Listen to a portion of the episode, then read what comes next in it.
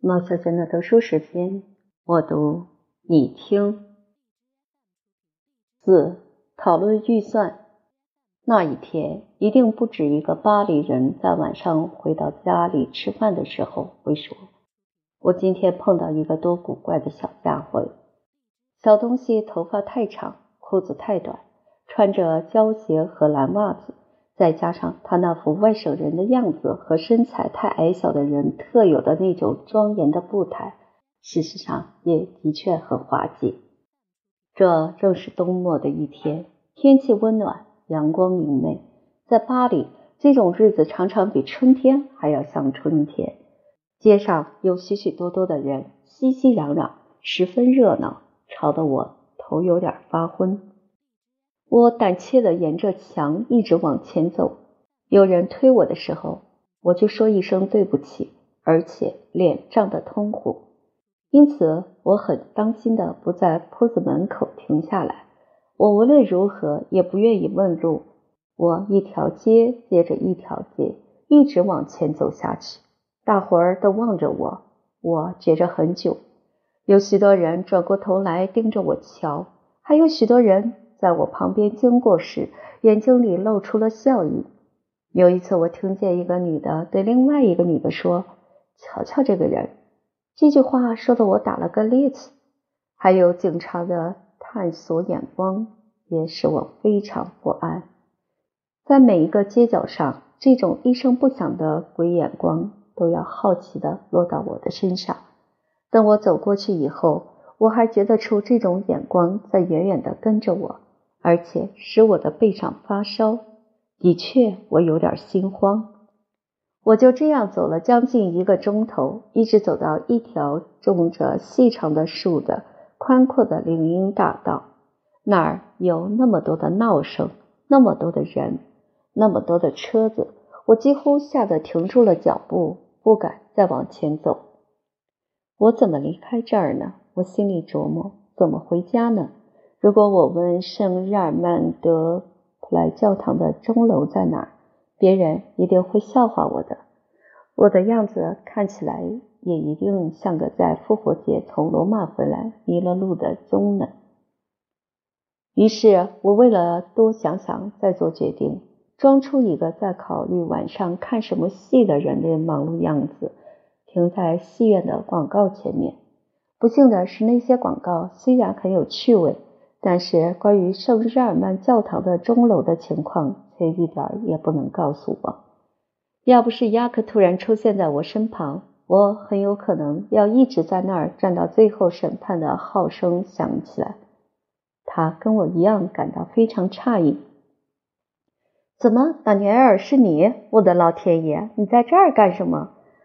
我若无其事的回答：“你瞧，我在溜达。”雅克这个好孩子钦佩地望着我说：“真的，他已经成了巴黎人了。”其实我心里非常高兴遇见他，我怀着孩子一般的快乐心情挽住他的胳膊，就跟在里昂老埃塞特先生到船上来找我们的时候一样。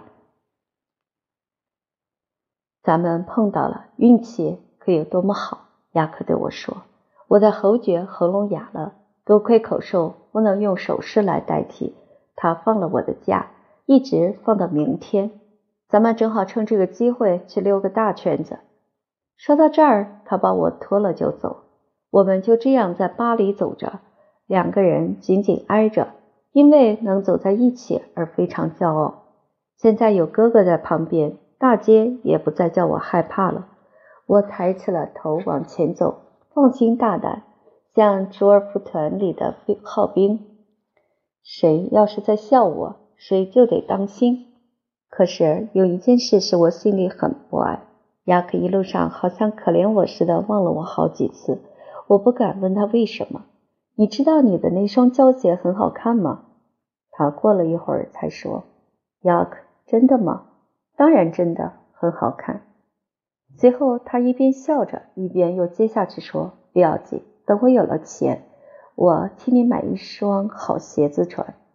可怜的亲爱的雅克，他说这番话可并没有一点恶意。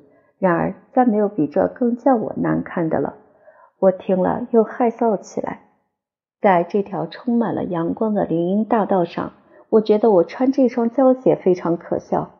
虽然亚克恭维我的鞋子，我还是想立刻回到家里去。我们回去以后，坐在炉火旁边，这一天剩下来的时间，就像屋檐下的两只麻雀一样，在叽叽喳喳聊天中聊过去了。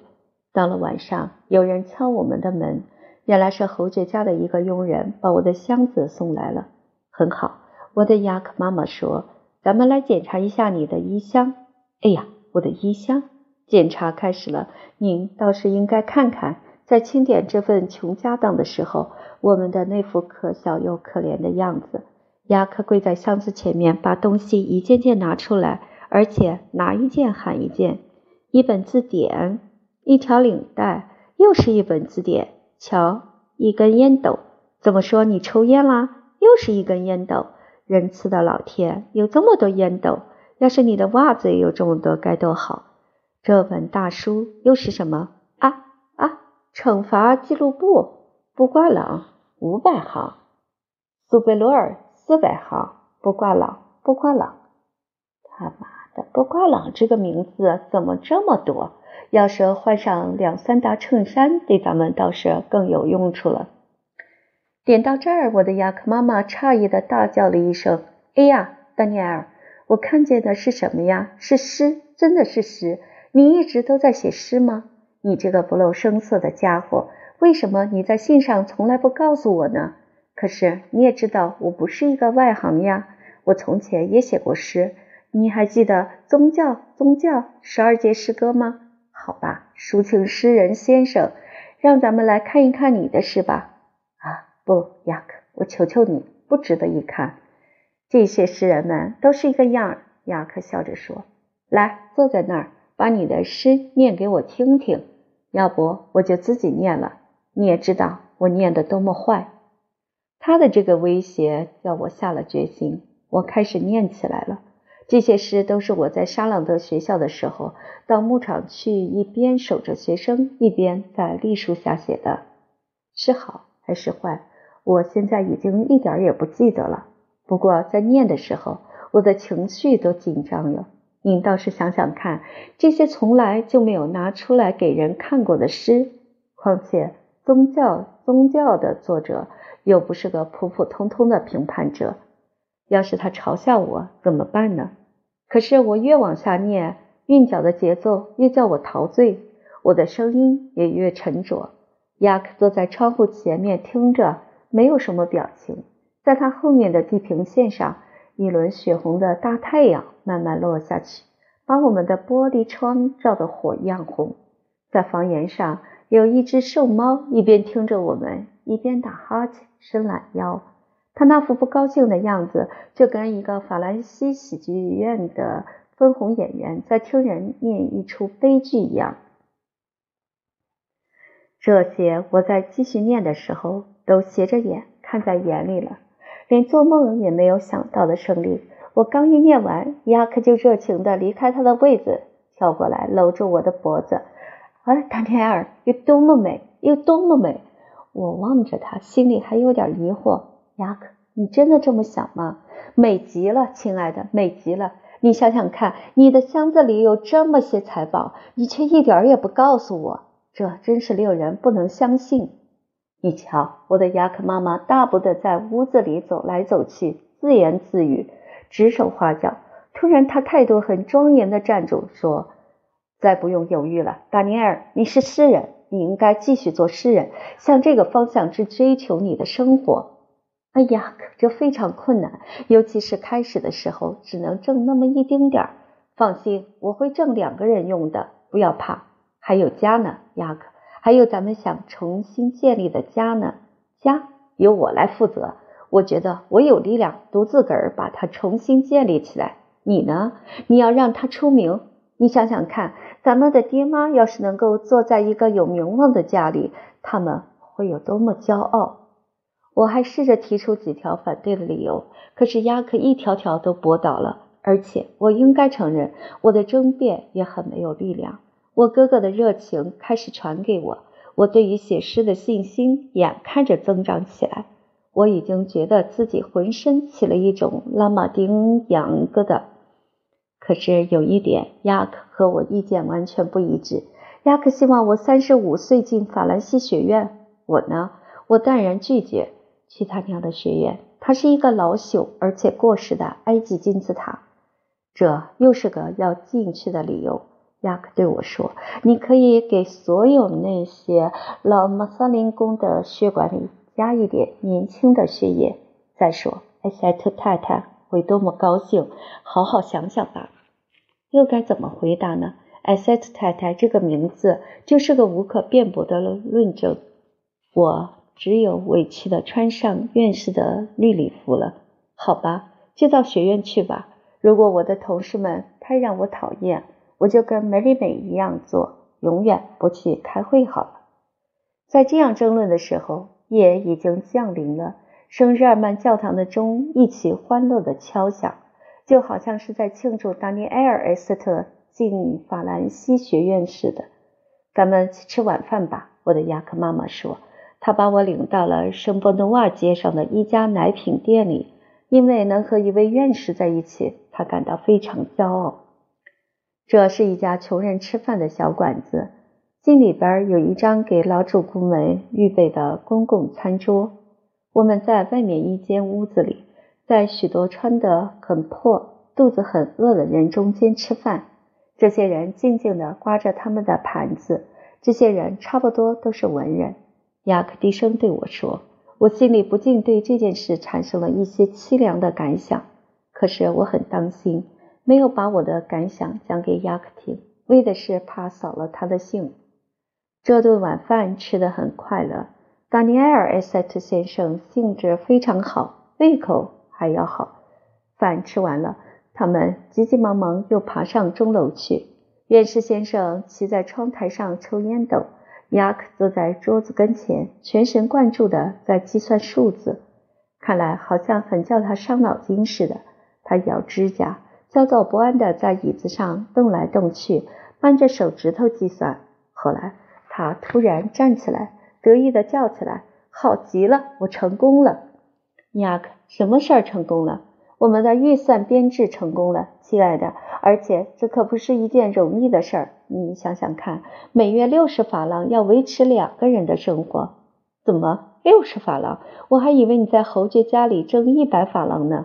不错，可是每个月里边有四十法郎要寄给艾塞特太太，为的是重新建立我们的家，因此剩下了六十法郎。我们的屋子十五法郎，你也看得出，这并不算贵。只不过我得自己来收拾床铺，雅克，我也来收拾好了。不行，不行，对一个院士来说这是不合适的。我们还是接着谈我们的预算吧。十五法郎的房钱，五法郎的煤钱，仅仅五法郎，那是因为我每个月亲自到厂里去取的缘故。剩下四十法郎，你的伙食费，打他三十法郎，你就到我们今天晚上去的那家奶品店吃晚饭。不要餐后甜点，每顿十五苏。你看见了，吃的也不算坏，还剩五苏给你吃中饭，够了吗？我想很够了。我们还有十法郎，我估计洗衣服要七法郎。多可惜，我腾不出时间来，否则我可以自己到船上去洗。剩下来三法郎，我预备这样用：我的中饭三十苏。当然了，你也明白，我每天都要在侯姐家里吃一顿很好的晚饭，所以中饭就不需要跟你一样丰富了。最后的三十苏是杂支、烟草、油资和其他意外开支，正好把我们的六十法郎开销掉。嗯，你觉得我算的正确吗？雅克非常兴奋，在屋子里乱蹦乱跳。后来他突然站住了，神情显得很沮丧，说道。这一下可糟了，预算要重新编制。我忘了一样东西，什么东西？蜡烛。如果你没有蜡烛，晚上怎么工作呢？这是一笔省不了的支出，一笔每月至少得五法郎的支出。这五法郎，咱们到哪儿去找呢？重建我们的家的钱是神圣的，而且在任何借口之下都……哎，见鬼！咱们有办法了。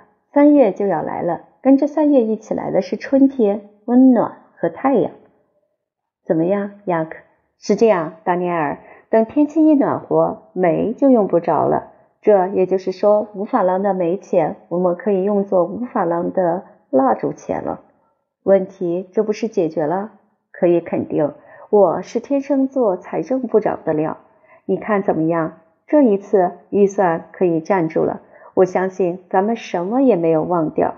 当然还有鞋子问题和衣服问题。可是我知道我该怎么办。我每天晚上从八点钟起就空了，可以到一家小商店去找一个登帐的位置。我相信咱们的朋友皮洛特很容易给我找到这个位置的。嗯，这么说，亚克，你和咱们的朋友皮埃洛特很亲密。你是不是常到他那儿去？嗯，常常去。晚上那儿有音乐。哟。杰洛特还是音乐家？不，不是他，是他的女儿。他的女儿？这么说，他有一个女儿喽？嘿嘿嘿，雅克，皮埃洛特小姐，她长得漂亮吗？呵呵，你这一次问的太多了，我的小达尼埃尔。换一天我再答复你。现在已经很晚了，我们去睡吧。雅克为了掩盖我的问题引起的局促不安，开始起劲儿地铺床。他铺起床来，仔细的跟老小姐一样。这是一张单人铁床，完全跟我们俩在里昂灯笼街睡的那张一模一样。雅克，你还记得咱们在灯笼街的那张小床吗？